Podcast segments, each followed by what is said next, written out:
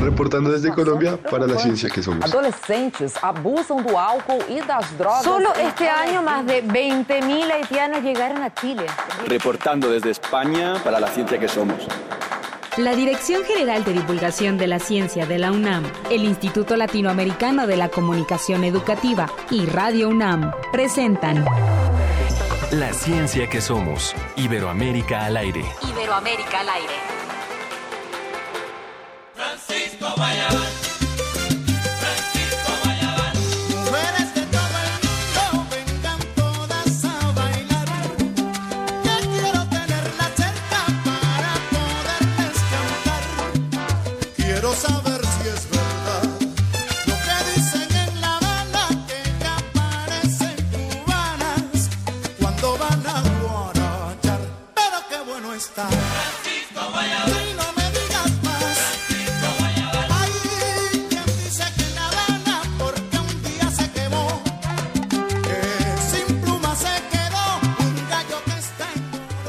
Al ritmo de Francisco Guayabal con Oscar de León, venezona- venezolano, eh, gran venezolano y, y gran promotor de la salsa. Con esto iniciamos hoy, dedicando nuevamente a nuestros amigos y hermanos venezolanos este programa.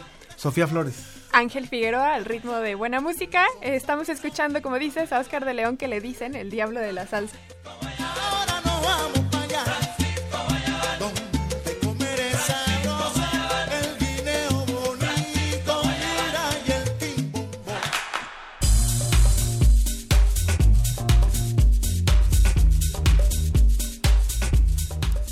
¿Y qué es eso de la limoche? ¿Tú habías escuchado de ese...? Alimoche, ¿no? Bueno, pues resulta que es un animal y de eso nos va a estar hablando hoy José Pichel con su reporte semanal de la agencia DICIT desde España. También vamos a conversar sobre un café orgánico hecho en Chiapas, especialmente por mujeres productoras, en donde se encuentra parte del equipo de producción de televisión de divulgación de la ciencia de la UNAM. Los satélites. Hoy vamos a estar hablando no nada más de cómo funcionan, sino de por qué son tan importantes. Esto estará en nuestra sección de sobre la, ah, sobre, sobre la mesa, porque vamos a estar hablando de ellos y de su papel en la vida cotidiana.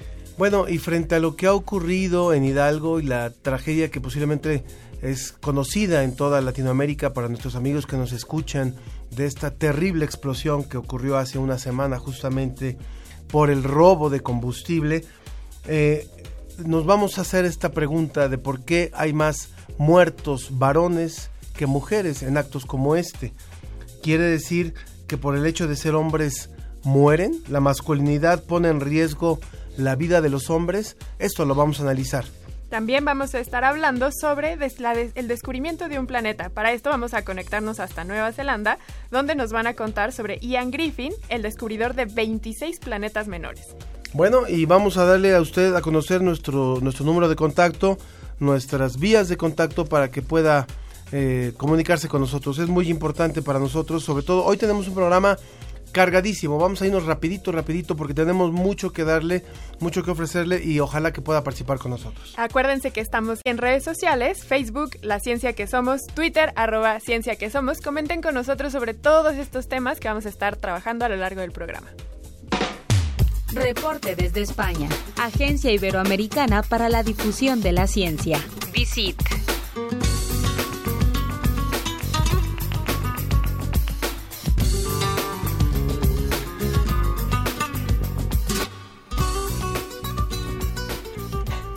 Nos conectamos hasta España con José Pichel de la Agencia Iberoamericana para la Difusión de la Ciencia y la Tecnología, DICIT. Hola José, ¿cómo estás? Hola Sofía, ¿qué tal? Muy buenos días. Buenos días, José. Cuéntanos qué es esto de la limoche. Sí, ¿Qué es eso del alimoche? El alimoche, bueno, pues eh, el alimoche vosotros no sabéis eh, lo que es porque en América no hay, pero es un ave carroñera eh, que, vive aquí en el sur de Europa y también en África, incluso en algunos países de, África. La verdad es que eh, es un ave poco común porque, eh, bueno, está en peligro de extinción. Entonces, bueno, pues eh, desde el punto de vista científico tiene muchísimo interés, pero como digo, no es fácil de, ver. Y lo que pasa es que aquí en España eh, sí que es eh, pues bastante conocido este animal, yo creo sobre todo porque eh, aparecía en uno de los episodios más curiosos de una serie de naturaleza que teníamos aquí en televisión en los años 70 y 80, que se llamaba El hombre y la tierra. Eh, a todo el mundo aquí eh, le suena un gran divulgador eh, de la naturaleza que fue Félix Rodríguez de la Fuente, que era el presentador de esta serie, y en este programa aparecía una limoche haciendo una cosa muy curiosa, que era coger una piedra para romper los huevos de otras especies, en nidos de otras especies, y poder comer el interior del huevo. Es decir, es un animal extremadamente inteligente. Utiliza herramientas, utiliza piedras para poder eh, salirse con la suya, ¿no? Para poder aprovecharse de los recursos que tiene, robar efectivamente, de los recursos que tiene a su disposición. Así que bueno, eh, esa escena de, de la limoche, eh, yo creo que bueno, pues está en, en la memoria de muchos españoles gracias a esta serie de, de televisión. Ok, ok. ¿Y cuál es la relevancia o por qué estamos hablando de la limoche? ¿Qué es lo que nos traes con respecto a esta ave? Bueno, pues eh, en concreto eh, hablamos esta semana en Digi de la Limoche por un proyecto de investigación que está relacionado con lo que os contaba antes, que es un ave en peligro de extinción y hace falta estudiar mucho mejor su comportamiento, eh, bueno, pues para hacer algo para poder salvarla, ¿no? ¿Y, y qué se ha hecho? Eh, bueno, pues eh, se le ha seguido mediante GPS. Los eh, científicos, los biólogos, han eh, cogido a seis ejemplares de, de alimoche, eh, a edades tempranas además, le han colocado dispositivos GPS y han realizado eh, un seguimiento de cuáles son sus movimientos, porque es una ave migratoria. Ahora en invierno aquí en Europa viaja hacia África y eh, bueno, luego vuelve en, en verano. Entonces, claro, la información de cómo se mueve, de cuáles son sus rutas eh, migratorias, es fundamental, dicen los científicos, pues para conocer sus hábitos de alimentación, para conocer también eh, la mortalidad, porque, eh, bueno, pues, eh, porque eh, tienen una, una alta tasa de mortalidad y, en definitiva, bueno, pues conocer mejor los comportamientos y poder explicar por qué está en situación de peligro de extinción y poder prever qué se, qué se podría hacer eh, bueno pues para tratar de que el número de ejemplares eh, aumente y se recupere. Vaya, interesante esa investigación. Vale la pena ver las imágenes de la limoche. Ya, ya nos, los, nos hicieron llegar la, la producción. Lo vamos a subir a las redes sociales porque es interesantísimo cómo trabaja, cómo coge una piedra y la estrella contra los huevos de, de las de las crías ajenas, no no de su especie, sino de las que se va a robar para comer. Vayamos a la siguiente nota, por favor, José. Bueno, pues eh, hablamos de volcanes, de volcanes que, bueno, ahí en México sabéis mucho de, de este tema. Esta Eh, semana tuvimos una explosión, de hecho. eh, exactamente, el Popocatépetl, ¿no? Exactamente, sí. Bueno, pues eh, aquí en Europa eh, se está montando una red que eh, serviría eh, de red temprana de, de alerta. ¿Esto qué significa? Bueno, pues eh, aquí no tenemos afortunadamente eh, volcanes eh, tan virulentos. Aquí, por ejemplo, en España, bueno, pues no tenemos ningún volcán activo ahora mismo, pero sí que en otros lugares de Europa, por ejemplo, en Sicilia, el Etna es un volcán muy activo. Entonces, lo que van a hacer diferentes países es montar una red de alerta temprana, eh, basada en parámetros físico-químicos y sobre todo en la experiencia que tenemos de erupciones anteriores, eh, bueno, pues tener un sistema que nos alerte de que, eh, bueno, pues un, un volcán puede estar eh, a punto de entrar en, en erupción. Todo eso se conecta eh, con un software y además eh, es información que estaría disponible para eh, observatorios, para servicios de protección civil, eh, todo en red y de una forma unificada, porque ahora mismo, bueno, pues cada país tiene sus propios sistemas y el hecho de compartir esa información eh, pues puede ser también muy útil eh, para todos. Es un proyecto además eh, que os podéis imaginar, claro, involucra a muchísimos expertos eh, en vulcanología, en informática, evidentemente, para eh, poder montar eh, ese sistema y, bueno, pues de, otras muchas disciplinas, de químicos, físicos, eh, expertos en ciencias de la Tierra. Desde luego es un proyecto muy amplio y eh, muy interesante eh, de cara a la protección civil. Sobre todo eso, porque los volcanes, a pesar de que estamos muy familiarizados con, bueno, en México especialmente, ¿no? Pero a lo largo de la historia la humanidad está muy familiarizada con ellos y sin embargo sabemos muy poco del comportamiento de muchos de ellos y todavía prevenir o predecir cuándo van a hacer explosión y eh, por tanto alertar a las poblaciones aledañas siempre ha sido un problema.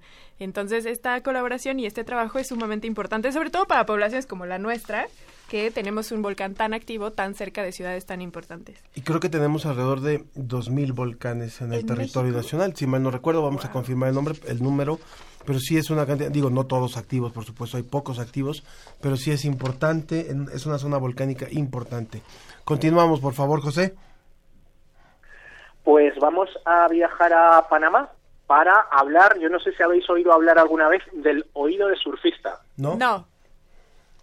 Bueno, pues yo tampoco había oído hablar de, de este tema hasta que eh, nos hemos encontrado con, con esta investigación que nos llega de parte del Instituto Smithsonian, que tienen, eh, bueno, pues en Panamá una importante sede.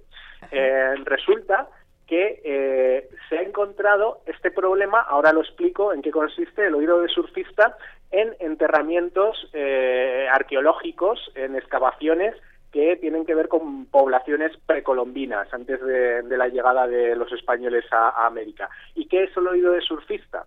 Bueno, pues es un bulto en el canal auditivo eh, que tienen, pues como su nombre indica, los surfistas, eh, gente que practica buceo en aguas muy frías, eh, gente que practica, por ejemplo, kayak también en aguas frías, y es que esa es la clave, que, eh, digamos, la persona se vea sometida a temperaturas muy bajas, a humedad, eh, este tipo de cosas en climas fríos, ¿no? Entonces, lo que se produce es un crecimiento anormal del hueso ahí en el canal eh, auditivo, que parece ser que es como una forma de protección frente a lo que pasa en el exterior. Y claro, podemos pensar que cómo es posible que eh, lo tuvieran eh, estas personas hace siglos en Panamá.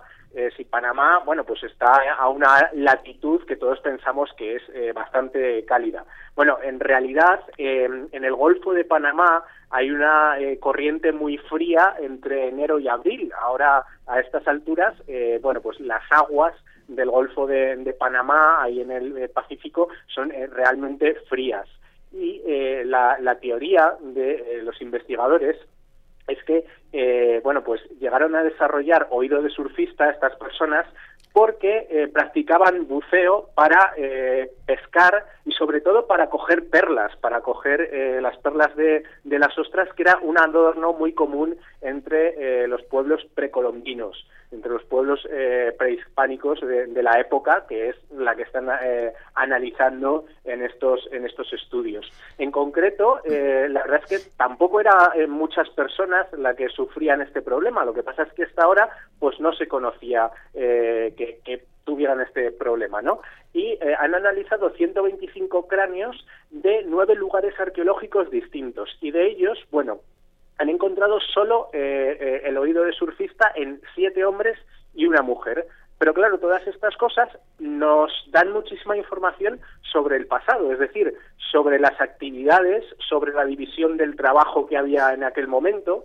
Entonces mm, resulta un tema bastante curioso porque eh, conecta con un problema médico que sabemos que existe eh, ahora en la actualidad y que no conocíamos que bueno pues en un lugar como eh, Panamá también eh, pudieran sufrir eh, en el pasado hace siglos y gracias a estas excavaciones arqueológicas y lo que se ha encontrado en estos cráneos en estos cráneos pues eh, podemos saber también un poco más de eh, la vida de, de estas gentes hace siglos Y que puede ayudar a dar evidencia, por ejemplo, si en una de esas se encuentra en un entierro alguna perla por aquí en México, poder relacionar que en Panamá se hacía el buceo y que se vendía y que llegaba, por ejemplo, a México. Estoy haciendo una hipótesis, pero se me ocurre algo así. A mí lo que me parece extraño es cómo se puede recuperar parte del oído en un cráneo. Yo no sabía que eso formaba parte también de cuando se encuentran restos humanos, que también se podían encontrar restos del oído. Yo pensaría que eso se pierde, que no por, por, por el tamaño tan pequeño y porque, eh, corrígeme si estoy en lo incorrecto, pero creo que no está pegado al cráneo tal cual, ¿o sí? Eh, bueno, pues no sé exactamente con- cómo es el estado en el que eh, lo encuentran. Eh, lo que pasa es que es un pequeño crecimiento óseo, es un pequeño eh, bultito que quizá en el contexto de, de la excavación sí que puede aparecer eh, junto, ¿no? Puede aparecer eh, pegado al, al resto de- del cráneo. Eh, en cualquier caso, eh, bueno, pues han constatado que, esto efectivamente es así, que eh, lo que aparece en esos cráneos es lo que conocemos hoy en día como oído de surfista. Y desde luego, como dices, eh, bueno, pues me parece interesantísimo eh, para conocer un poco más de, la vida de estas gentes, para conocer que buceaban, que, que rescataban perlas y que eso, bueno, pues era una actividad tan habitual como eh, para llegar a desarrollar ese problema óseo. Pues muy interesante, muy interesante esta información, eh, mi querido José, y muchas gracias, muchas gracias por tu reporte, como siempre, que tengas un excelente fin de semana y gracias a la agencia DICIT por esta colaboración que nos hacen. Acabamos de confirmar justamente el dato que decíamos sobre el número de volcanes que hay en México, ¿eh? Ahorita que decíamos de esta nota anterior, se habla de alrededor de 3.000 volcanes monogenéticos, es decir, aquellos que hacen erupción una vez y ahí se mueren y hay otros que le llaman poligenéticos, que son aquellos que se mantienen activos y pueden hacer más erupciones a lo largo de su vida. De esos se habla de que hay alrededor de 48 volcanes activos en México. Así que Impresionante, hay, hay, quienes, hay investigadores que dicen que el 75% de la población mexicana vive cercano a algún volcán. De manera que estas investigaciones, por supuesto que nos importan. Desde luego que sí, eh, son avances que creo que pueden ayudar a todo el mundo y que, bueno, estamos realmente muy expuestos a, la naturaleza, eh, mucho más de lo que a veces eh, nos pensamos y cualquier tipo de avance en este sentido que nos pueda aportar también eh, la tecnología, eh, desde luego que es mm, imprescindible y bienvenido. Claro que sí. José Pichel de la Agencia Iberoamericana para la Difusión de la Ciencia y la Tecnología DICIT. Muchas gracias por tu reporte semanal. Te mandamos un abrazo hasta España y que tengas un gran fin de semana. Muchas gracias. Adiós. Hasta luego.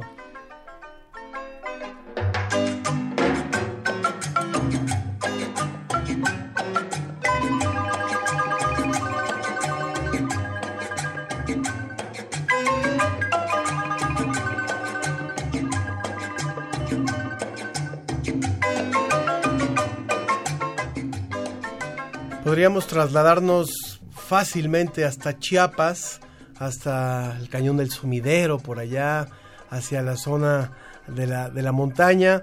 Y nos vamos rápidamente hasta allá, hasta Chiapas, para hablar con dos, con dos mujeres. Eh, la primera de ellas es Silvia Robledo, porque es encargada de promoción y ventas del café femenino en la organización Campesinos Ecológicos de la Sierra Madre de Chiapas. Y agradecemos la gestión al área de, de- de televisión de divulgación de la ciencia que está haciendo por allá un trabajo de campo y que justamente nos pone en contacto con ellas para conocer lo que están haciendo estos campesinos ecológicos de la madre sierra de, de la madre sierra de la Sierra Madre de Chiapas. ¿Qué tal Silvia? Muy buenos días. Hola, ¿qué tal? ¿Cómo estás, Ángel? Muy bien, muchas gracias por recibir nuestra llamada y cuéntenos por favor cómo está esto de café femenino. Eh, bueno, somos una organización de productores donde hay hombres y mujeres y pues Café Femenino es una iniciativa de puras socias, de es que un café con un café con aroma de mujer. un café que es exclusivamente de productoras. Entonces somos 210 productoras que estamos aquí en, en cuatro municipios de la Sierra Madre de Chiapas, en Ángel Albino Corso, La Concordia, Siltepec, Montecristo de Guerrero y Capitán Luisa Vidal. Muy Eh, bien.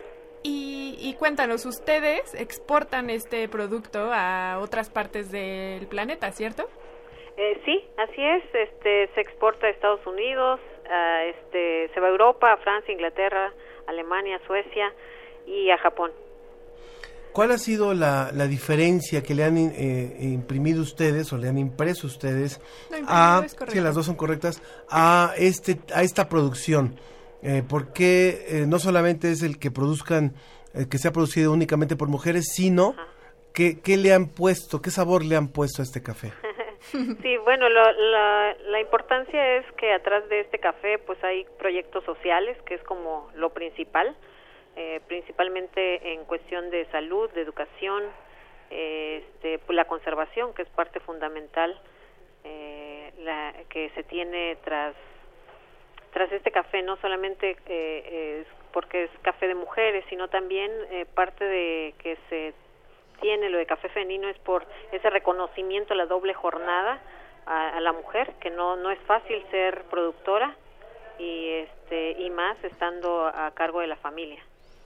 Ahora, ustedes, como tú bien dices, el propósito es un desarrollo comunitario, entonces supongo que es entre todas se apoyan para sacar adelante el producto, ¿cierto? Así, así es. De hecho, aquí tenemos a doña Leti, que es la presidenta de Café Femenino. A ver, es, Ajá. ella, si nos la puedes poner en contacto, ella es. María Leticia Sí. Velasco López, es. presidenta del Café Femenino en la organización Campesinos Ecológicos de la Sierra Madre de Chiapas. Así es. ¿Está ahí por ahí contigo? Sí, buenos días. Leticia, buenos días. ¿Cómo estás, Leticia?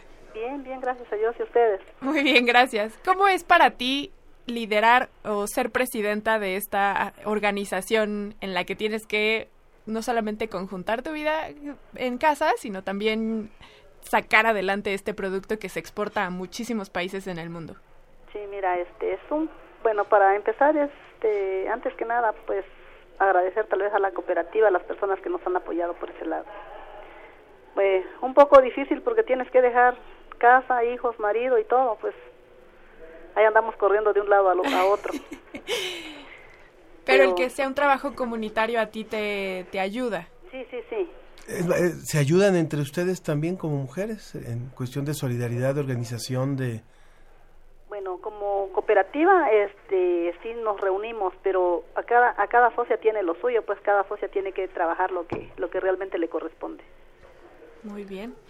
¿Qué, qué, ¿A qué obstáculos se han enfrentado por ser una cooperativa de mujeres? Mm, Para los obstáculos, tal vez con porque habían mu- muchas mujeres que que tal vez no no no este se veía el trabajo de, de una mujer lo que la mujer hace pues creo que la la mujer es la que hace la mayor parte del trabajo porque es la primera en levantarse y la última en acostarse Eso sí. Ahora vayamos al café. ¿Qué, ¿Qué variedades de café es la que ustedes producen? Y también si ha habido un reto en el que sea orgánico, en el que ustedes no puedan usar ni pesticidas ni fertilizantes. Sí, para empezar, la, la cooperativa es 100% orgánico. Lo, eso lo venimos trabajando desde hace ya 24 años. Entonces, los sellos que nos los dan, pues creo que los tenemos muy bien ganados. O sea, son pioneras y pioneros en este en este Tratamiento. tratamiento ecológico o, o orgánico de, de los productos. Ajá, sí, sí. Pues sí, ya gracias a Dios exportamos desde hace muchos años los, los certificados que, que nos dan. Es, ¿no? Estados Unidos, a- a- para allá se van los cafés, jazz y, y bueno, Europa. Y aquí en México, si nosotros quisiéramos comprarle su café, ¿dónde podemos hacerlo? Sí, también ahorita eso es la, la base fundamental ahorita de darnos a conocer nacional, eh, armando el grupo de mujeres, viendo este, Las vías de distribución, me imagino. sí, las vías de distribución. Aquí tenemos una, una compañera que es el brazo fuerte para la cooperativa, que es Silvia Roblero. Entonces ella nos, nos ha apoyado mucho por ese lado en la distribución de café. Pues estaremos muy atentos para conocer estas vías de distribución y apoyar, por supuesto, este tipo de iniciativas, iniciativas no recientes. Estamos hablando de, de iniciativas de hace ya dos décadas y media, de que han estado impulsando mujeres organizadas y también campesinos organizados para, para hacer un producto diferente y que tenga un valor comercial fuera de México y esperemos que ahora dentro de México también tengan mucho reconocimiento. Muchas gracias a ustedes por esta entrevista y les deseamos mucho éxito. Ok, muchas gracias. Igualmente que tengan buen día. ¿Algún teléfono, alguna red social en donde podamos ubicarlos? Sí, este, el número de teléfono de la oficina es 992 Sí.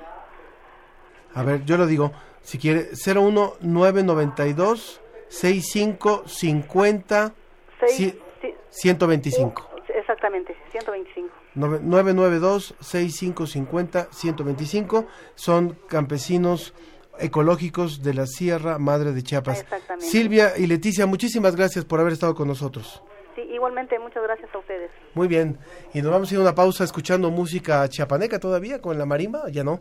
Bueno, vamos a, vamos a escuchar otra vez a Oscar de León. Les recuerdo que cuando regresemos vamos a hablar de satélites, vamos a hablar de lo ocurrido en Hidalgo, pero no desde el enfoque ni del combustible ni del robo, sino simplemente desde el punto de vista de la masculinidad y de por qué los hombres son los que predominan como los muertos y los enfermos, los, los heridos en esta tragedia.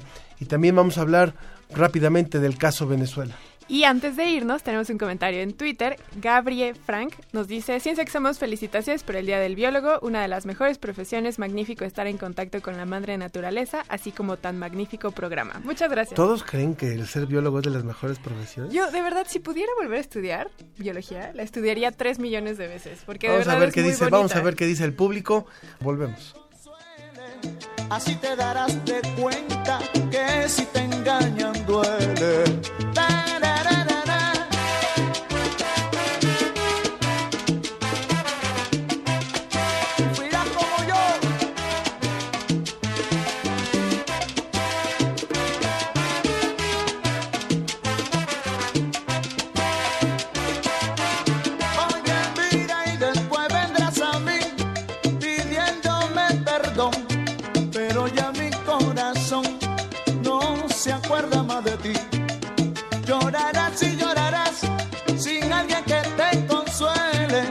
Así te darás de cuenta que si te engañan duele. Te lo juro que sí.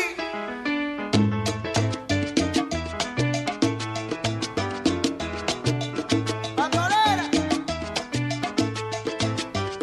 Regresamos a La, La ciencia, ciencia que, que somos. somos. Iberoamérica al aire. En tu vida cotidiana, ¿cómo utilizas un satélite? Yo estudio ciencias de la Tierra y otro objetivo que tienen los satélites es para hacer percepción remota, en la cual tienes mapas como vía satelital y puedes investigar ya sea tu, el, el uso de suelo de la vegetación y conocer qué tan perturbado ha estado ese lugar hace, no sé, dependiendo del registro que tengan del satélite y pues poder medir, no sé, qué tan sana o qué tan mala está la vegetación. Pues realmente yo pienso que el satélite solo se usa para lo que es la ubicación y no, no sé ninguna otra función que pueda tener. Sé que lo utilizo para buscar una dirección, pero funciona para muchas cosas más que yo no sé y no estoy enterada y además no las sé usar. Los satélites aquí los utilizamos para que nos tengamos una buena señal en la comunicación en cuanto a teléfonos celulares y también en, computadoras personales. Actualmente se utiliza mucho en la ubicación geográfica para ubicarnos en, algún sitio del, del país o del mundo por medio de GPS. Este, con equipo de topografía podemos ubicarnos. Actualmente los, todos los autos traen GPS para ubicar este, su localización. Lo utilizo en televisión, en computadoras y en Google Maps. Pues uso satélites eh, principalmente en mi celular, supongo, también para ver televisión, este, ya sea de cable o abierta, también este, internet, supongo que usan satélites, aunque en realidad no estoy totalmente seguro.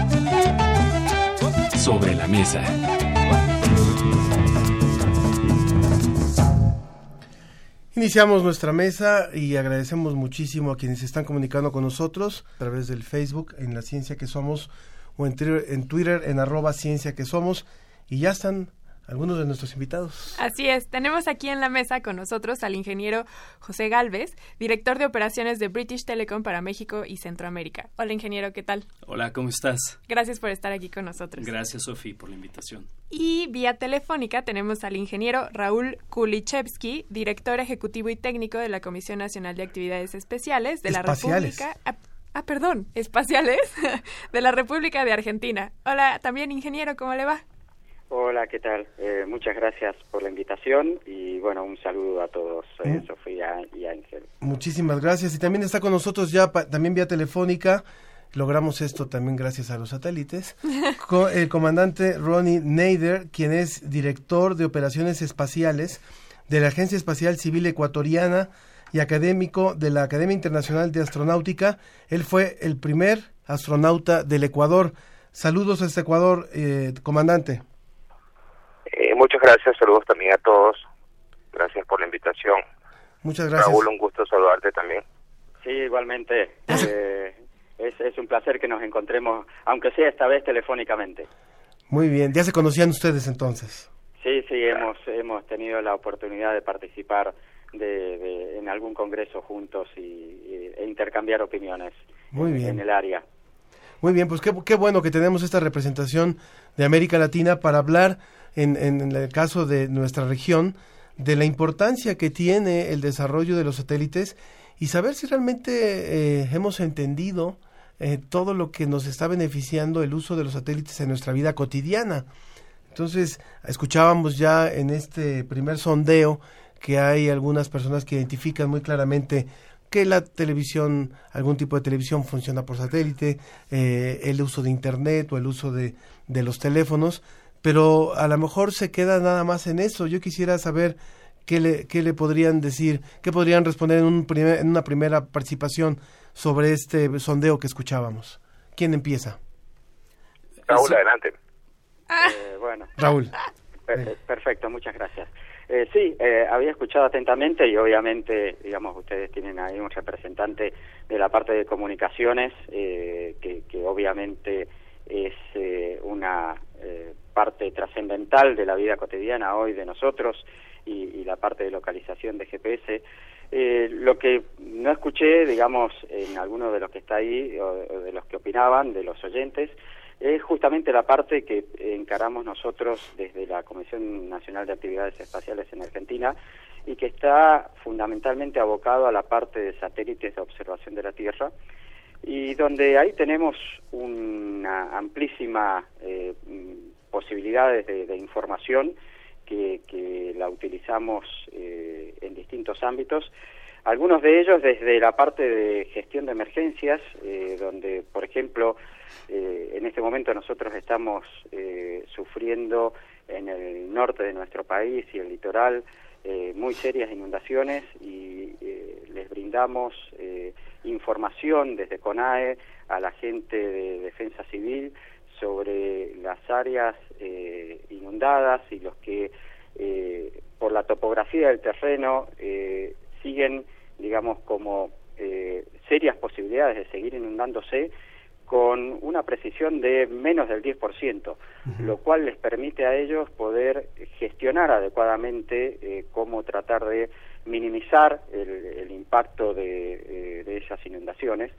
Y eh, podemos ir desde ese campo hasta la parte de salud, hacemos el, el, eh, por ejemplo, con satélites podemos hacer el monitoreo de plagas, de cómo se están trasladando, a lo mejor también en el caso de la salud, eh, eh, nubes de mosquitos por distintas áreas que son transmisores de, de distintas enfermedades, pla- eh, plagas para la parte del agro, obviamente toda una parte de, de cómo eh, está impactando la deforestación y desertificación eh, en la parte económica del agro, o sea que eh, son, son múltiples las, las aplicaciones en lo que eh, desde CONAE, en lo que son los satélites de observación de la Tierra, eh, nos encontramos abocados ya desde la década del 90.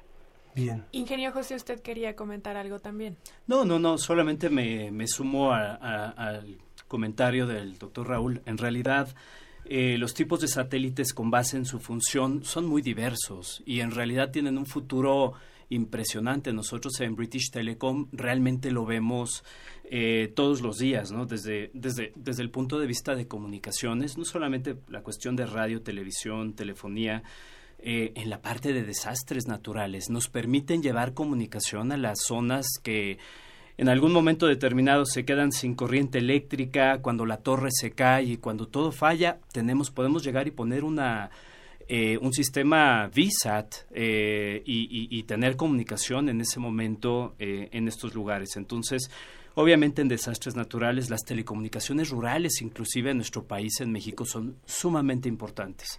Hay empresas eh, que dependen de una red de fibra óptica para sus comunicaciones y obviamente así lo hacen en las ciudades principales del país.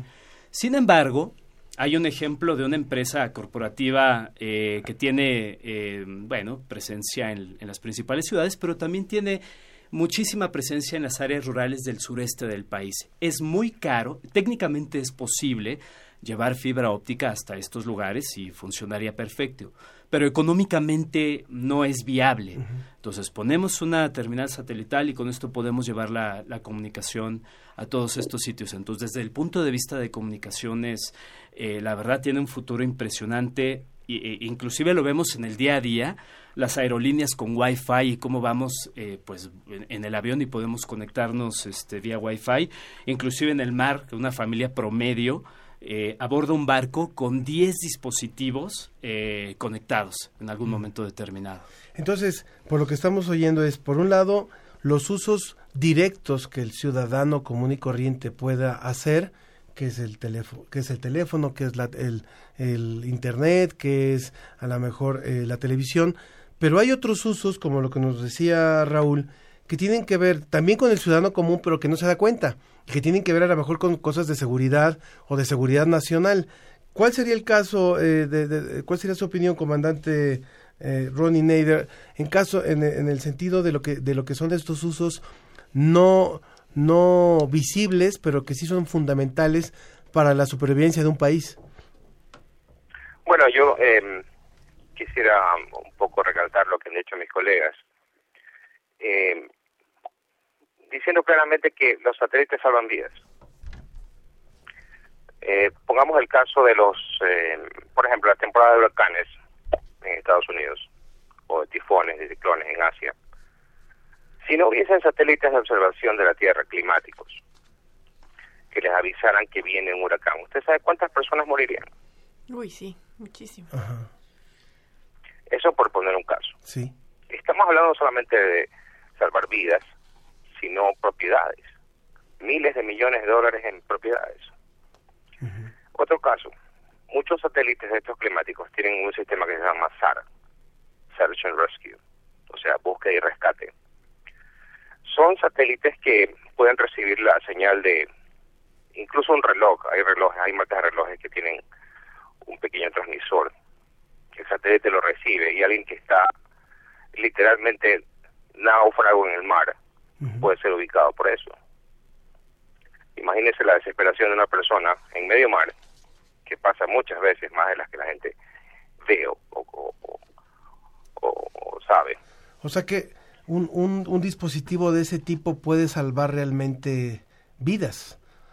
Y, Salva vidas, y no estaríamos, o sea, Robinson Crusoe no hubiera existido. Lo hubieran encontrado antes. Imagínese, ya le digo, cuántas personas en América, en Asia, en, la- en las zonas que están vulnerables, ¿no? A, los desastres climáticos, tifones, ciclones, huracanes, que tienen eh, una, una alerta temprana de que viene un huracán clase 5, o sea, fortísimo. Claro. Ahora, nosotros tenemos el privilegio de estar hablando con usted, comandante, porque usted es la primera persona en la historia en ser el primer astronauta de un país y padre de su primer satélite al mismo tiempo. Sí. Cuéntenos, tengo por favor, cuéntenos, por favor, de eso. Bueno, em, yo terminé mi entrenamiento en el Centro de Entrenamiento de Cosmonautas Gagarin en Rusia en 2007 y regresé al país a um, levantar el programa espacial. Y dentro del programa espacial, eh, pues uno de los objetivos era lanzar nuestro primer y segundo satélite, lo cual hicimos en 2013. Y fue una cosa que para nosotros el objetivo era eh, digamos, eran satélites muy pequeños, ¿no? Eh, el, el, el objetivo práctico era educativo, pero más allá de eso, cambió la historia de cómo el ecuatoriano se ve a sí mismo, porque nos vimos capaces de hacer estas cosas espaciales, eh, este tipo de tecnología, Y en ese tiempo dijimos, bueno, este es el principio de algo. Y, y los ecuatorianos vimos que podíamos hacer esto solos. Y hoy, a ver, 2013, 2019, estamos hablando de seis años. Desde hace tres años estamos exportando nuestra propia tecnología espacial a los Estados Unidos. Wow. Tenemos eh, ya tres años de, de exportación y tenemos un contrato de 12 años de exportación de piezas para satélites pequeños en Estados Unidos. En ese tiempo fuimos los, los, los primeros eh, que, que pudimos hacer eso eh, acá en Latinoamérica de forma comercial en este tipo de satélites. ¿sí? Sí. Eh, pero lo más importante es que nosotros exportamos piezas para satélites norteamericanos pequeños que se usan para la educación. Entonces, ese es otro uso que está empezando a salir. Eh, estos son, nosotros exportamos piezas para high schools, o sea, para eh, escuelas de, de, de último ciclo, vamos a decir, preparatorias. Y es un equipo de 150 chicos de entre 15 y 17 años que arman satélites con nuestras piezas, los lanzan al espacio y eso les ayuda muchísimo a conseguir trabajo. Ya tenemos dos generaciones de estos chicos que están trabajando, eh, eh, o sea, que están obviamente estudiando, pues no, eh, a- ahora primero, pero que ya en este instante ya tienen ofertas de trabajo, de, pasantías, de interims en, en, en empresas importantísimas, Lockheed Martin, Boeing. Y la educación es la que da futuro. Entonces podemos añadir eso a los satélites, Claro. educación. Recuerden que... Eh, Ingeniero Raúl. eh, eh, digamos, eh, apoyar eh, y por estas estos últimos conceptos que, que estaba brindando Ron, porque efectivamente también es, es la experiencia que nosotros hemos tenido en la Argentina, eh, en tanto que el- la, la industria espacial acá eh, también ha sido el vehículo eh, para la creación de, de empresas de, de base tecnológica y también con una eh, impronta hacia la parte de educación muy importante. Eh, o sea que son aspectos que a lo mejor eh, uno no los relaciona directamente, digamos, con, eh, con, la parte de los satélites, pero que eh, tienen un impacto socioeconómico en, en la nación muy importante. En nuestro caso, por ejemplo, eh, la, empresa INVAP, que eh, en su momento trabajaba, va- sigue trabajando en el proyecto SAOCOM, donde tiene el, el instrumento principal de ese satélite es un radar de uso espacial, y a ellos les sirvió para poder desarrollar radares para toda la parte de control de fronteras. Y eso le permitió a la Argentina poder suplantar las importaciones de esos radares por ese mismo tipo de productos desarrollados y fabricados nacionalmente.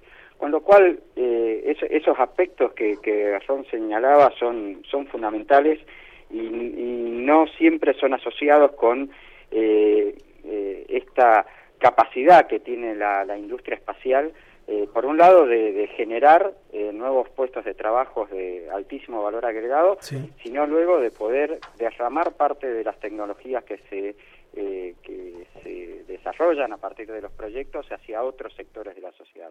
Eso, eso es una parte eh, importantísima. Ahora que Ronnie y Raúl están hablando sobre los desarrollos que sus propios países han generado y también de cómo la industria aeroespacial eh, también habla de nada más de la capacidad tecnológica de un país, sino incluso de su crecimiento económico, eh, es importante decir que, por ejemplo, México no tiene ningún satélite propio, que intentó lanzar uno con el centenario en el sexenio pasado y que explotó en el aire y que por eso no pudo llegar a órbita y que eh, la prioridad de nuestros gobiernos no ha sido tener un satélite propio ni generar tecnología al respecto, sino que lo que hace es que los renta.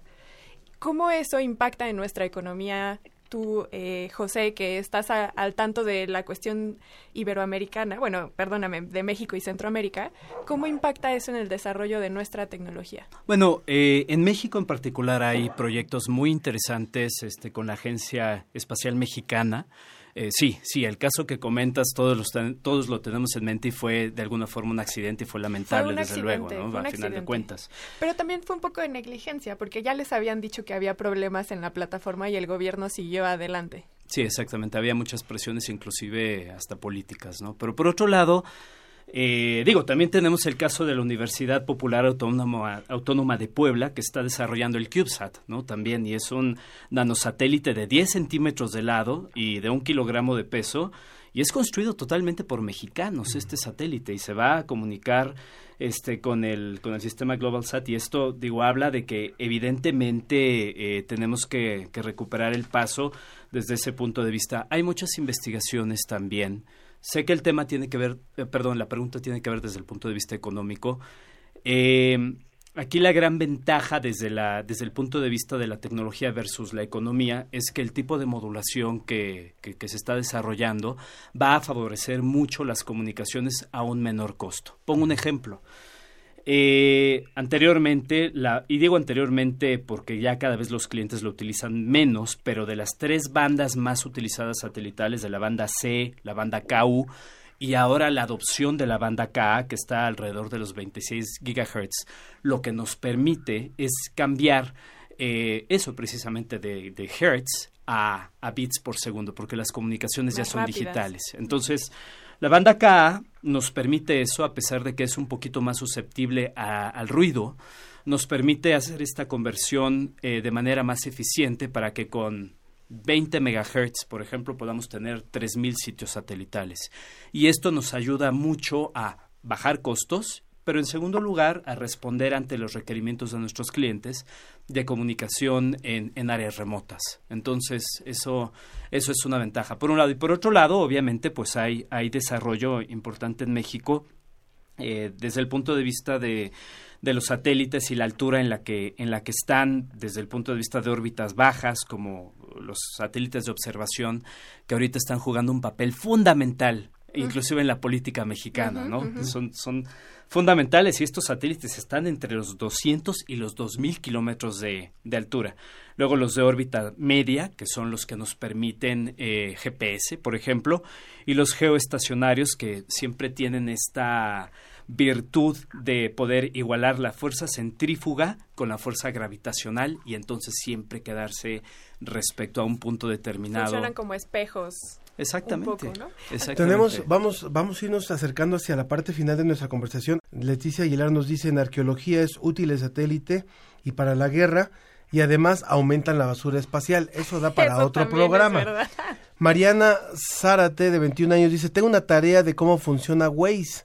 Eso es por satélite, pueden ayudarme. Me sorprende saber cómo Waze sabe eh, que hay tráfico.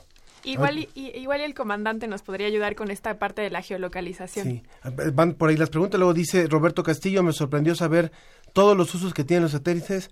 Nunca lo imaginé. Es verdad, solo pensé que era el Internet. Y Rodolfo Hernández nos dice que trabaja en un banco y todas sus operaciones las hacen gracias a los satélites. Ahora sería imposible nuestro mundo sin el satélite. Los bancos dependen 100% de ellos. Entonces, comandante, ¿cómo funciona un poco esto de la geolocalización? El Waze. Bueno, eh, es, es un poco eh, complejo de explicar rápidamente, pero básicamente es eh, vía triangulación. Eh, los satélites GPS pues emiten ciertas señales eh, que son captadas aquí abajo por el receptor de varios satélites, entonces básicamente miden la diferencia del tiempo entre los satélites. ¿no? Como anécdota, al principio los, los eh, satélites GPS no funcionaban eh, bien, tenían grandes errores. Sí. Y hasta que se dieron cuenta que era por la relatividad de Einstein. Mm. Entonces a veces se dice, bueno, lo de la relatividad está un poco lejano. No, o sea, ¿Qué tenía que ver? Cuéntanos qué tenía que ver la relatividad. eh, lo que ocurre es que la relatividad afecta el paso del tiempo. Entonces aquí en la Tierra, la, el tiempo corre un poquito más lento que allá arriba. y por el otro lado, la velocidad del satélite hace que el tiempo corra un poquito más lento en el satélite en sí. Entonces hay que calcular la dilatación del tiempo versus la contracción y el efecto Doppler. Y entonces allí funcionó. Cuando hicieron ese ajuste funcionó. Esta es una cosa que incluso nosotros estamos calculando ahora porque nosotros estamos yendo un paso más allá de comunicaciones, como lo decía José, eh, que son tan importantes. Y ya estamos yendo más allá del radio. Acabamos de probar exitosamente en órbita un láser en un CubeSat como el que mencionaba lo- de la Universidad de Puebla, es el primer club CubeSat en comunicarse vía láser de órbita a Tierra. El láser pues presenta ventajas inmensas sobre radio. ¿sí? Eh, estamos hablando de comunicaciones de hasta un gigabit por segundo. Sí, la prueba que hicimos fue mucho más modesta, claro está. Eh, pero imagínense un, un pequeño un pequeño satélite de 10 centímetros comunicándose vía láser en el futuro a un gigabit por segundo, eh, lo cual es enorme. Y láser pues presenta muchas ventajas sobre radio, técnicas. ¿sí? Y nosotros hemos tenido que calcular justamente eso, porque nosotros podemos disparar ahí arriba, o sea, disparar en el sentido de emitir a una velocidad, pero acá en tierra llega a otra, Claro. ligeramente distinta. Pero siendo la velocidad tan alta, la precisión eh, eh, es afectada por los efectos de la relatividad. Entonces, ahí está, por ejemplo, otro de los de las aplicaciones de, de esta física tan fundamental a cosas de todos los días. O sea, si no fuese por la relatividad, por el estudio de la relatividad, no tendríamos GPS. Ujú. Sí, parecería que es algo muy trivial el que nosotros abrimos la aplicación y sabemos en dónde estamos en el planeta y, cuánto nos va a tomar llegar de un punto a otro, pero en realidad esto tiene física teórica súper densa, muchas matemáticas detrás, y no nada más para ponerlos en órbita, sino para estarlos, como tú decías, irlos moviendo, irlos colocando, irlos modulando y saber en qué zona del planeta ponerlos, etcétera. Y también con todo esto que nos contabas de las ondas de la K, etcétera, del el electromagnetismo, también hay mucha física detrás de los satélites. Exacto, y esto es una motivación para todos para que pues continúen estudiando es- esta, esta parte física teórica es hermosa, ¿no? A final de cuentas. Y las aplicaciones, y yo creo que es también un, un llamado para la forma en la que enseñamos las ciencias, para que no sea siempre tan teórico y lo veamos con estas aplicaciones de comunicaciones. Es, eh, un caso padrísimo es este satelital, porque a final de cuentas, en esta relación teórica de Einstein, algo tenía que ceder. Algo tenía que ceder y parecía que era imposible que lo que iba a ceder era el tiempo, porque a final de cuentas el tiempo es una constante y a final de cuentas no lo es. Entonces el tiempo eh, es hermoso. Por ahí Carl Sagan lo comentaba también en la serie de Cosmos, ¿no? A más rápido nos, a- bueno, a, más nos aproximemos a viajar a la velocidad de la luz, entonces el tiempo se contrae y, y- e inclusive la manera en la que en nuestro organismo reacciona, reacciona ante ello. Por supuesto. ¿no? Sí, claro. Eh, coman- eh, perdón, Raúl, eh, Raúl Kulichevsky, eh, su comentario final también, por favor, ingeniero. Eh, bueno, a ver, más que nada eh, quisiera agradecerles esta oportunidad eh, que, me han dado de poder participar eh, de esta de esta mesa con tan distinguidos eh, eh, personas, digamos, eh, como como la que ustedes armaron. Quisiera aprovechar también para por este medio mandarle un saludo a nuestros colegas de la Agencia Espacial Mexicana y, y también una, una reflexión final sobre lo que se hacía, de, de lo que se comentaba del tema del, del accidente que habían sufrido, Sí. digamos, en, en su momento. Eh, eh, el sector espacial es un sector que eh, intrínsecamente tiene, tiene riesgos que no siempre pueden ser eh, totalmente eh, previstos. Y, y aún, digamos, las, las empresas y, y- y los entes gubernamentales, digamos, con mayores recursos a veces tienen sus fracasos.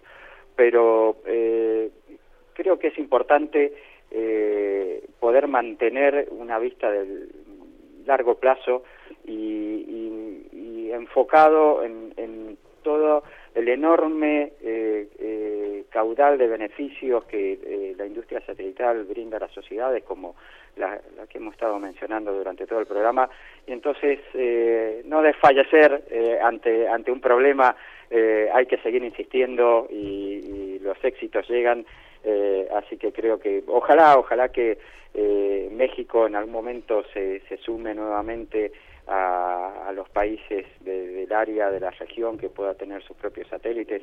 Y nosotros tenemos un convenio con la Agencia Espacial Mexicana, con las posibilidades muy importantes de colaboración, así que eh, siempre nos van a encontrar dispuestos desde la Argentina para, para poder colaborar. Muchísimas Y gracias. que Ecuador también no nada más le exporte partes a Estados Unidos, que también nos exporten a nosotros. Que Por sea supuesto. tecnología latinoamericana, ¿no? Por supuesto, Muy bien. sin lugar a dudas. Pues muchísimas gracias, muchísimas gracias a nuestros tres invitados. Tú querías, creo que querías comentar. No, solamente final, agradecerles, es, de agradecerles la invitación a Raúl, al comandante Ronnie, Sofía Ángel, muchísimas gracias. Y, y- y bueno, las, las puertas están abiertas. También estamos en el sur de la Ciudad de México. También tenemos unas antenas de 8.1 metros apuntando por ahí a los satélites Eutelsat. Entonces, cuando gusten ¿Podemos visitarnos, organizar una visita con el público? por supuesto. Muy bien, muy Los- bien. Los, los esperamos por allá y, y un verdadero placer. Este, Que nos digan conocido. quiénes se apuntan, que nos digan quiénes se apuntan para ir. Iván Carrillo nos dice, los escucho desde Sonora, en Ciudad Obregón. Excelente los temas que tratan. Muchas gracias, ingeniero José Galvez, director de operaciones de British Telecom para México y Centroamérica. Muchas gracias también al comandante Ronnie Nader, director de operaciones espaciales de la Agencia Espacial Civil Ecuatoriana y académico de la Academia Internacional de Astronáutica. Muchas gracias, hasta, saludos hasta el Ecuador. Y también al ingeniero Raúl Kulchevsky, director ejecutivo y técnico de la Comisión Nacional de Actividades Espaciales de la República de Argentina. Un saludo también hasta allá, hasta Buenos Aires. Muchas gracias, muchas gracias y nuevamente mi agradecimiento por esta invitación a participar. Muchas gracias. Un abrazo. Vamos rápidamente a una pausa. Seguimos escuchando a Oscar de León. Me voy pa' Cali.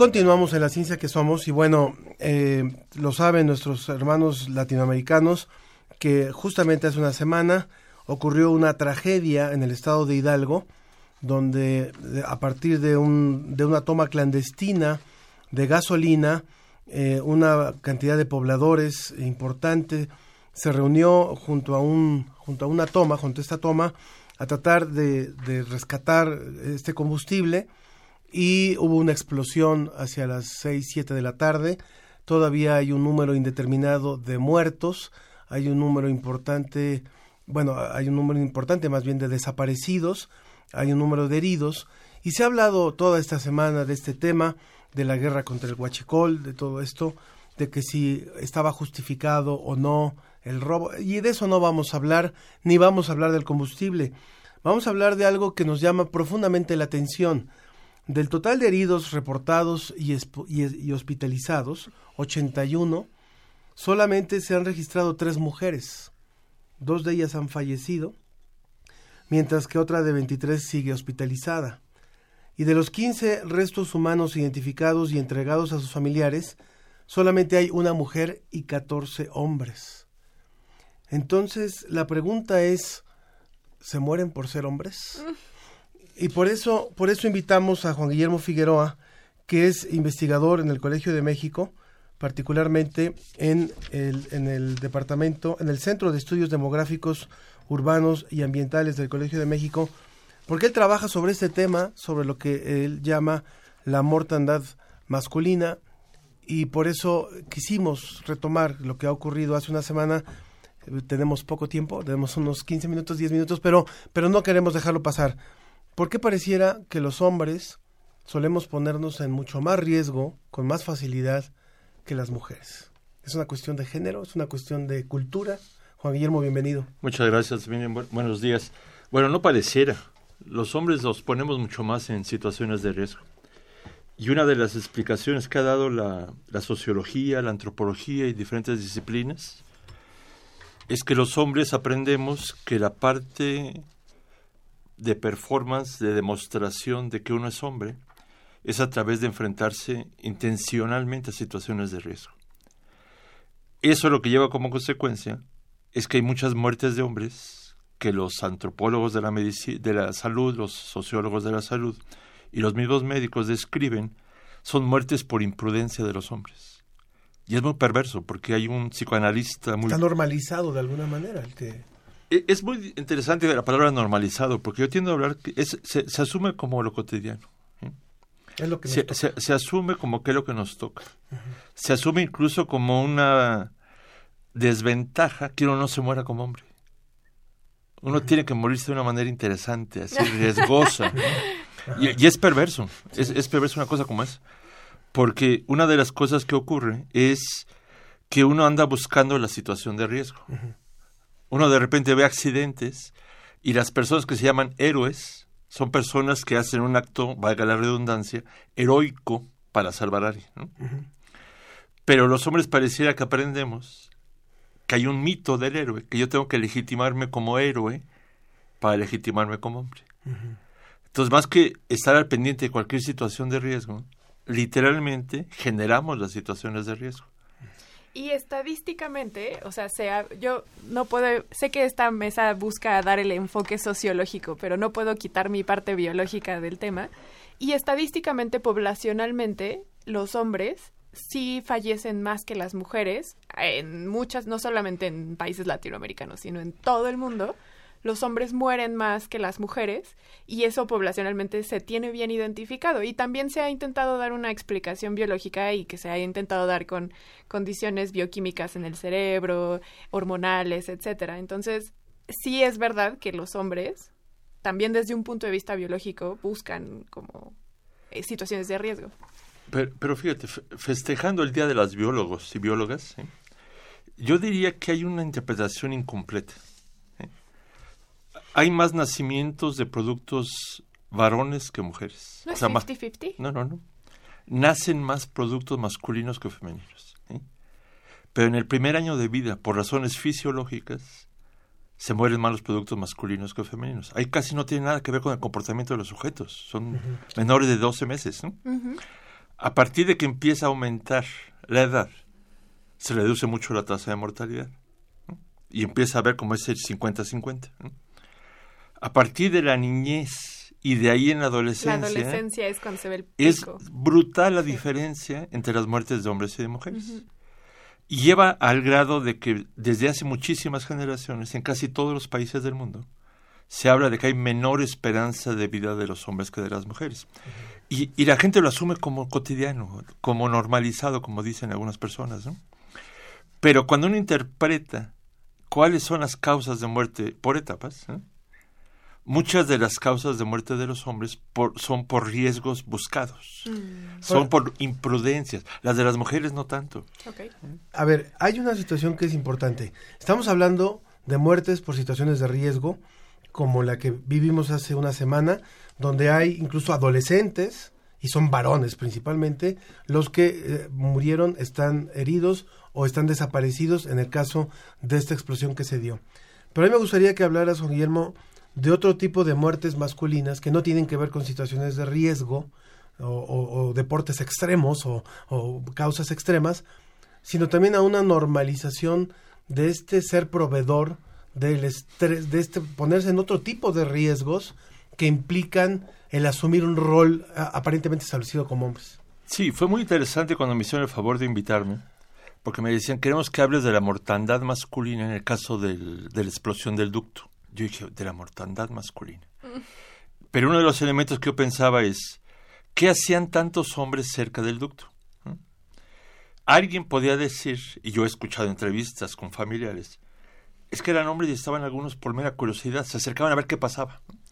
Eso es parte de la explicación de la temeridad. Pero había otras explicaciones que yo he escuchado y que yo he construido incluso como académico, que es, si yo consigo gasolina, en este caso concreto, es probable que eso yo la pueda revender. Ol- ignora- olvidándome si es ilegal No o ilegal. no hay un juicio ahí. Yo consigo un insumo económico que a su vez va a poder acompañar el que yo pueda sostener económicamente a mi familia. Por es decir, unos- yo tengo asumido desde niño que mi papel en la vida cuando crezca y cuando yo me haga responsable de una familia es proveerla económicamente. Entonces no importa a qué me exponga yo para conseguir la proveeduría. Puede que incluso, y es- es- eso ha estado documentado, por ejemplo, en la novela de Los Miserables de Víctor Hugo, que yo cometa ilícitos, no necesariamente porque soy un perverso ladrón, sino porque es el único recurso que identifico para poder proveer a mi familia. ¿eh? Entonces, irónicamente, ya que hiciste la pregunta, en la literatura de los médicos, de los antropólogos, de la salud, de los sociólogos de la salud, en la Organización Mundial de la Salud, tiene muchísima importancia documentar y prevenir la mortalidad materna. ¿eh? Pero es rarísimo que a alguien le parezca relevante prevenir lo que podía ser mortalidad de sujetos por la forma en que viven su paternidad. ¿eh? Entonces, un hombre que vive en el trabajo hasta el extremo porque no le alcanza para proveer, ¿eh? un hombre que descuida incluso su propia salud, no, no negligentemente, sino porque no tiene tiempo para cuidarse, porque también está ta- apo- aportando económicamente, ¿no? de repente se muere por eso. Ent- Entonces, pero curiosamente, la filosofía, y yo soy filósofo, la filosofía del lenguaje dice que lo que no se nombra uno que cre- cree que no existe. Entonces, si uno no habla de la mortalidad paterna, las personas creen que no hay mortalidad paterna. Lo que tú decías hace un momento de lo biológico, la esperanza de vida en todos los países del mundo es mayor en las mujeres que en los hombres. Eh, Y entonces se interpreta que es porque los hombres se mueren más. Eso es cierto, pero yo diría se mueren antes de tiempo. Y se mueren antes de tiempo porque muchas de sus muertes ellos mismos las producen. Lo- Los hombres llegamos a decir, bueno, cambio rápido el dato por el tipo que tienen. Los feminicidios es una temática que a muchísimas personas nos interesa combatir. Pero si ustedes ven las estadísticas del año pasado, 2018, es el año con más homicidios en este país. El 86-87% de los asesinados son hombres. Y nadie dice que lo, lo muestra uno para descalificar la lucha contra los feminicidios. Pero no es un escándalo que el 87% sean hombres. Son Los- hominicidios. Ni, ni siquiera. o sea, no, se, no se nombra. no, no se nombra, pero además hay gente que dice, bueno, no, Juan Guillermo, pero no es que las los maten las mujeres. Nadie dice que los maten las mujeres. Más del 90% de los convictos por homicidio son hombres. Y entonces hay gente que dice, bueno, se matan entre ustedes tampoco. O sea, ese es un problema muy severo. Los hombres se mueren por ser hombres, pero matan por ser hombres. ¿sí? Sí, pero también podrías decir lo mismo para las mujeres. O sea, los feminicidios ocurren simplemente por el hecho de que somos mujeres. Entonces, allí hay que hacer una distinción importante. Me quiero regresar un poquito a lo que comentabas de la esperanza de vida, porque es verdad que las economías miden las esperanzas de vida y es verdad que los hombres también alrededor del mundo viven menos tiempo que las mujeres. Pero en realidad las economías no viven la calidad de vida con la que llegas a esa última etapa de tu vida. Y justo ahora que venía de camino para este programa, venía escuchando el podcast de Nature, de la revista científica británica, y ellos lo que están haciendo, hacen un análisis previ- previendo que se acerca una segunda recesión económica a nivel mundial, y lo que están diciendo es que uno de los impactos más importantes va a ser a nivel de salud pública, y están previniendo cómo las economías se van a enfrentar a esto. Y entonces decían es que las personas no, las, los sistemas de salud pública no previenen, por ejemplo, que las personas se queden sin trabajo. Y se ha visto que cuando una persona se queda sin trabajo tiene mayor probabilidad de desarrollar hipertensión, problemas eh, digestivos, etcétera, etcétera. Y es eso, o sea, cuando un hombre se queda sin trabajo, tiene una calidad de vida que es en de- mucho mayor en detrimento a comparación de una mujer a veces cuando vive en pareja. Pero te contesto dos cosas. Lo de la esperanza de vida y la calidad de vida. Es muy interesante porque al margen de que no es un programa así extenso para discutir qué- en qué se origina la diferencia, lo que se ha visto demográficamente en esta década que estamos terminando es que la esperanza de vida de los hombres mexicanos está disminuyendo, cosa que no pasa con las mujeres. La esperanza de vida de los hombres mexicanos está disminuyendo por la magnitud de las muertes por violencia. Las esperanzas de vida solo se disminuyen en la historia de la humanidad cuando hay grandes epidemias y cuando hay guerras mundiales. Mm. Y ahorita no hay ni grandes epidemias ni guerras mundiales. Algunos han arriesgado a decir que hay una epidemia de violencia, Mm. pero de la que la mayor parte de quienes la viven, en mayor proporción Son son, los hombres que las mujeres. Y el otro detalle rapidísimo. Muchas queridas colegas femi- feministas me han dicho, a ver Juan Guillermo, pero es que el feminicidio es que matan a las mujeres por ser mujeres. Y no es que a los hombres los maten por ser hombres. Yo no estoy de acuerdo con eso. O sea, los hombres se mueren como se mueren por ser hombres.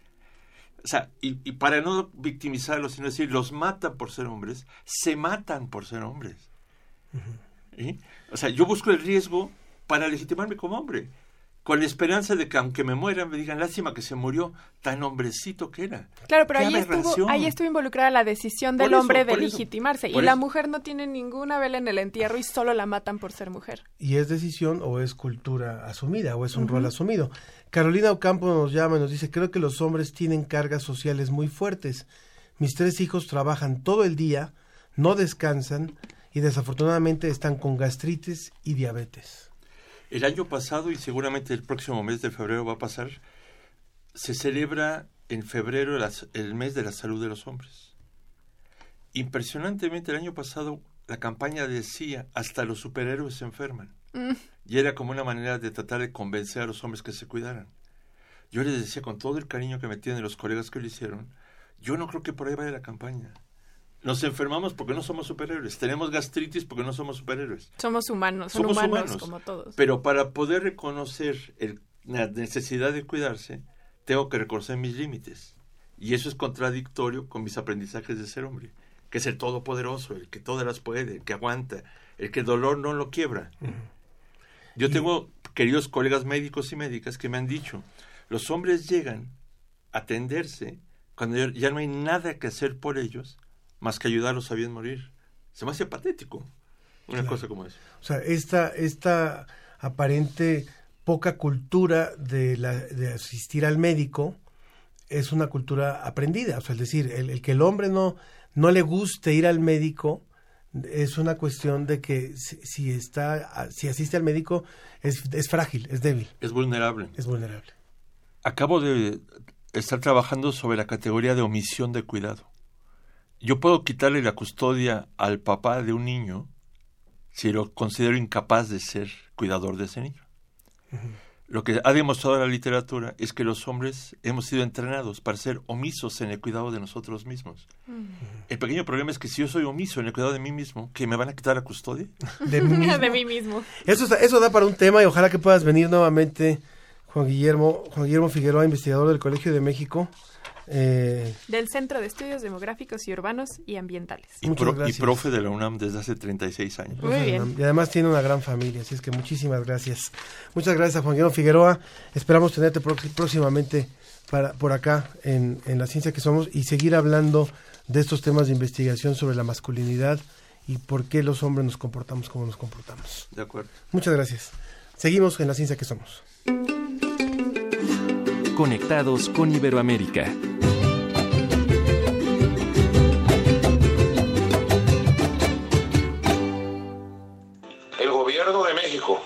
Gobierno de Uruguay han propuesto que se cree una iniciativa internacional para promover un diálogo de las partes en Venezuela, para buscar una negociación, para buscar un acuerdo de paz nacional. Yo al gobierno de México y Uruguay les digo públicamente, estoy de acuerdo en una iniciativa diplomática para el diálogo nacional en Venezuela. Estoy listo para el diálogo. Esto fue lo que dijo apenas eh, justamente el presidente de Venezuela, o uno de los presidentes de Venezuela, Nicolás Maduro, y por eso, para conocer un poco lo que está ocurriendo y el punto de vista de la academia sobre lo que está ocurriendo, nos vamos hasta Venezuela con Margarita López Maya. Ella es historiadora y doctora en ciencias sociales por la Universidad Central de Venezuela. Muchas gracias por participar con nosotros. Muchas gracias por la invitación. Un saludo allá a los radioescuchas en México.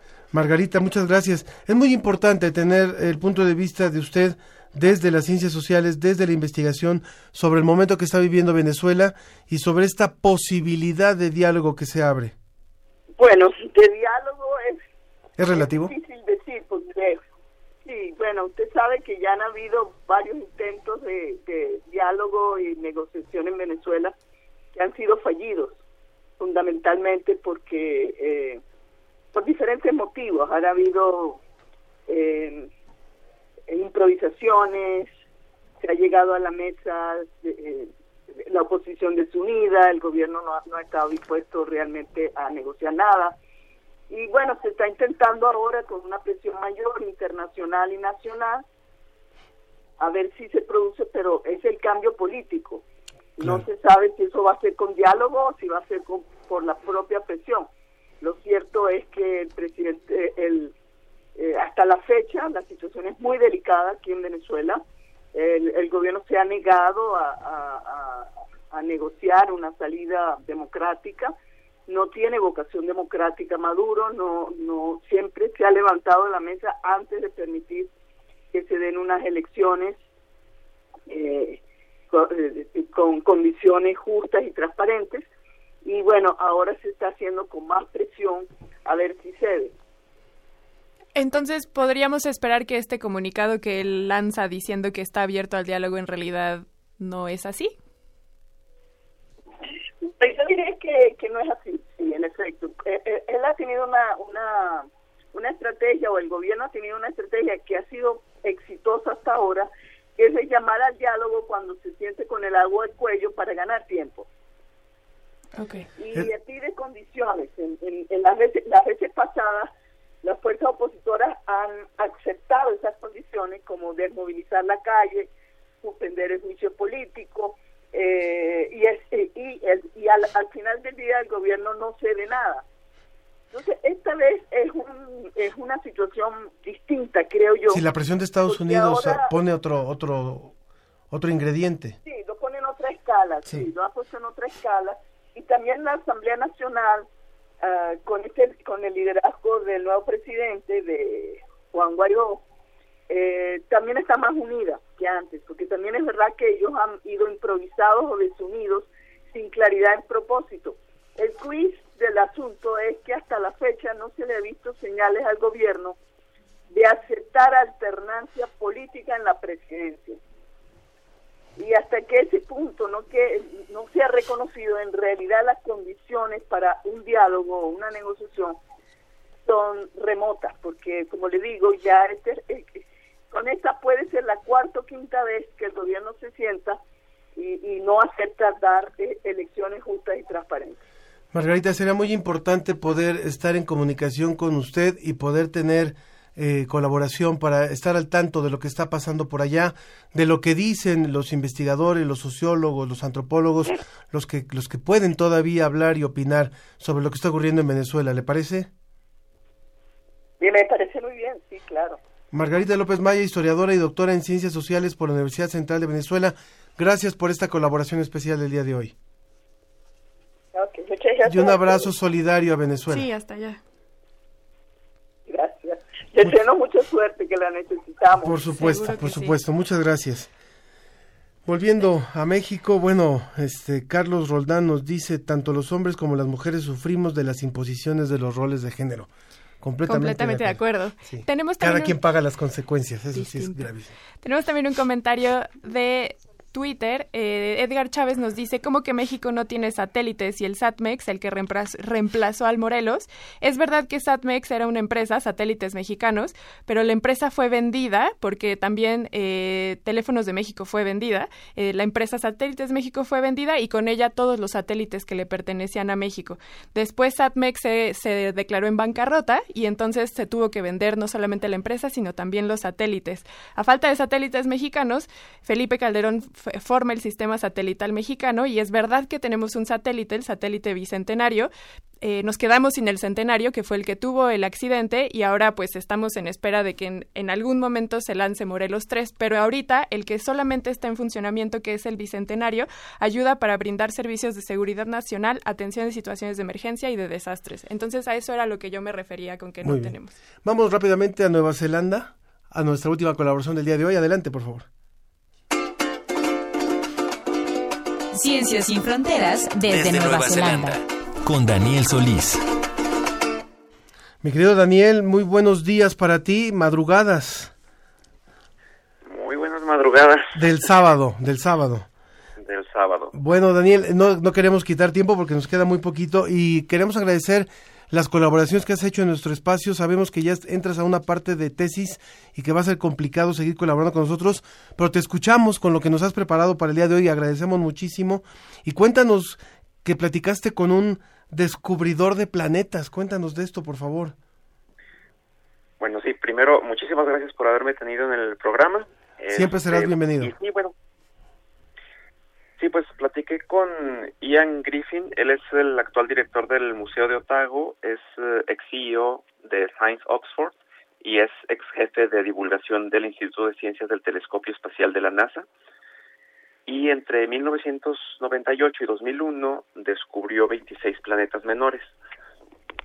Entonces, pues me puse platicar con él respecto a esto y le preguntaba, pues primero, ¿qué diferencia hay entre un planeta y un planeta menor? Y dice, bueno, la definición de planeta es que limpia el espacio que recorre. Dije, no, pues me quedé igual. Entonces, dice, la cuestión es que un planeta tiene que tener una gravedad suficientemente grande como para ir atrayendo objetos pequeños de alrededor. Entonces se dice que la trayectoria alrededor del Sol tiene que estar limpia de objetos pequeños porque ya los atrajo el planeta. En cambio, un planeta enano no alcanza a limpiar los objetos y un planeta mejor es una definición más amplia. Incluye planetas enanos, como vendría siendo Plutón. eh, Plutón y también asteroides, eh, algo grandes. ¿Los asteroides Entonces- pueden ser considerados planetas menores? Sí, sí, Wow. sí, yo no sabía eso. Yo tampoco. Entonces, de hecho, le, le, le pregunté qué pasa con, con Plutón, por qué hay tanto relajo con que si es planeta o no es planeta. Y me dice, bueno, primero, en 1930 cuando se descubre, pensaban que era mucho más grande de lo que es. Y después se encontró que había más o menos 100 o más eh, objetos similares a Plutón. Dice entonces, el primer problema es que si dices que Plutón es un planeta, tienes que volver planeta a los otros 100 objetos. Claro. Entonces, imagínate, es más fácil grabarse 8 planetas que grabarte 100 o 200. Entonces, esa es la primera razón por la que no se le quiere dar el el- el estatus. Sí, Ahora, eh, la gente que apoya que Plutón sea un planeta vienen casi todo de Estados Unidos, que es donde se descubrió. Pues hay una parte nacionalista ahí. Daniel, pues nos encanta tu participación en el programa, nos encantó tenerte con nosotros. Daniel Solís, estudiante de doctorado en comunicación de la ciencia en la Universidad de Otago, te mandamos un abrazo hasta allá, te deseamos mucha suerte con la tesis y Te las esperamos de regreso cuando este año regresas, ¿no? Sí, ese año, A Zacatecas, a- a- al Politécnico en donde estás. al Politécnico. Muchas gracias y, y te esperamos por acá. Muchísimas gracias a ustedes. Muy Nos bien, vemos. pues hoy después de haber ido a Nueva Zelanda, de haber estado en Venezuela, de haber estado en Argentina, en Ecuador, eh, en España, espacio. en el espacio, pues, nos despedimos también de aquí. Eh, gracias, por supuesto, a todos los que hicieron posible este programa. En la producción, Susana Trejo y Janet Silva.